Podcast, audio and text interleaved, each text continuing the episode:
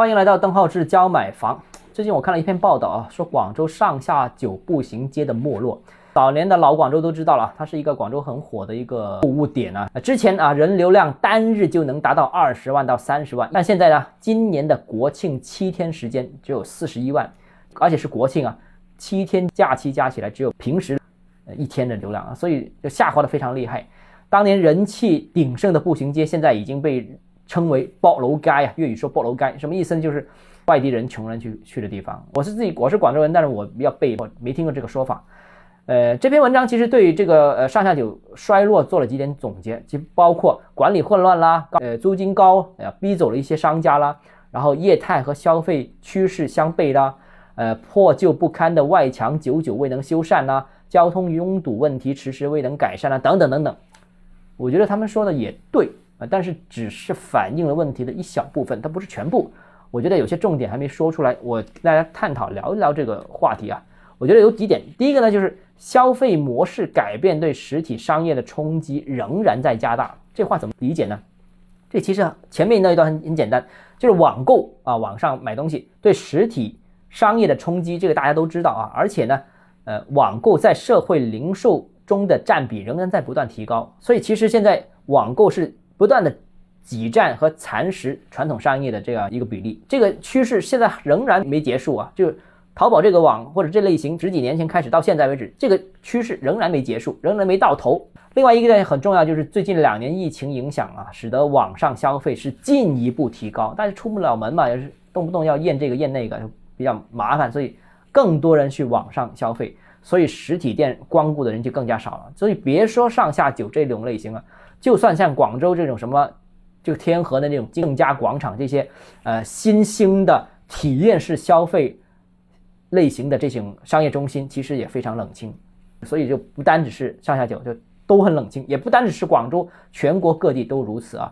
过去十年，全国最成功的综合商业连锁呃机构万达广场啊，大家都知道。近几年也是出现了官多开少的这种局面，广州旁边的佛山其实也是这样啊，其实更厉害了。那有一个统计报道，只关注了佛山禅城的绿岛湖一个板块，就这一个板块，最近一段时间一口气关了吉盛伟邦、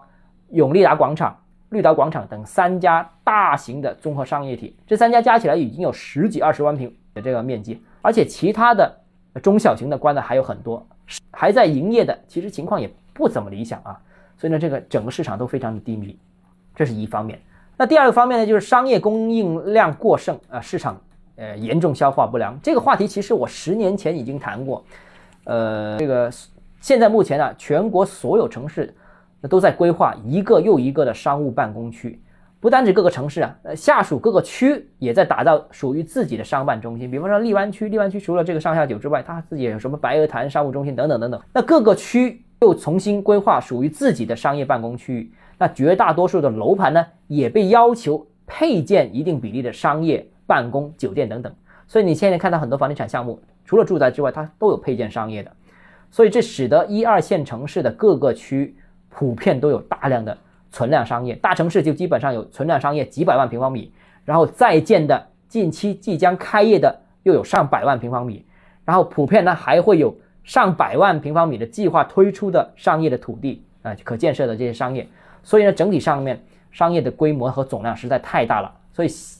出现了这个商家不够用了，消费者不够用了，但商业地块、商业项目是层出不穷啊，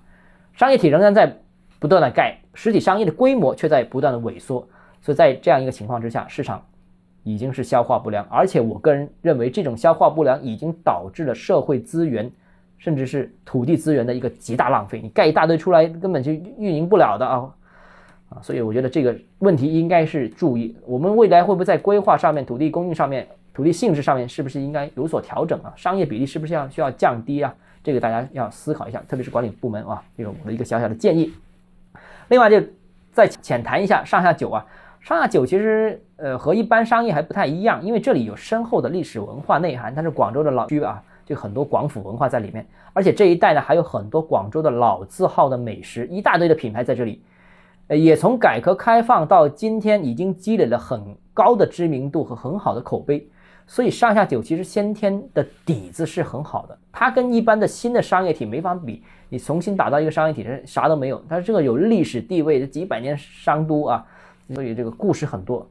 近年呢，其实大家看一下，在国内流行的各种类型的商业体是做的比较好的，比方说像新天地啊，全国各地的什么太古里啊，传统商业活化传统地区历史的一个成功案例来的。上下九其实缺就缺在没有一个思路统一经营，我我觉得至少应该有一模块吧，统一经营、统一管理，然后再带动整个片区，这个才是一个方案。所以必须有一个大的龙头牵牵头起来。在上下九需不需要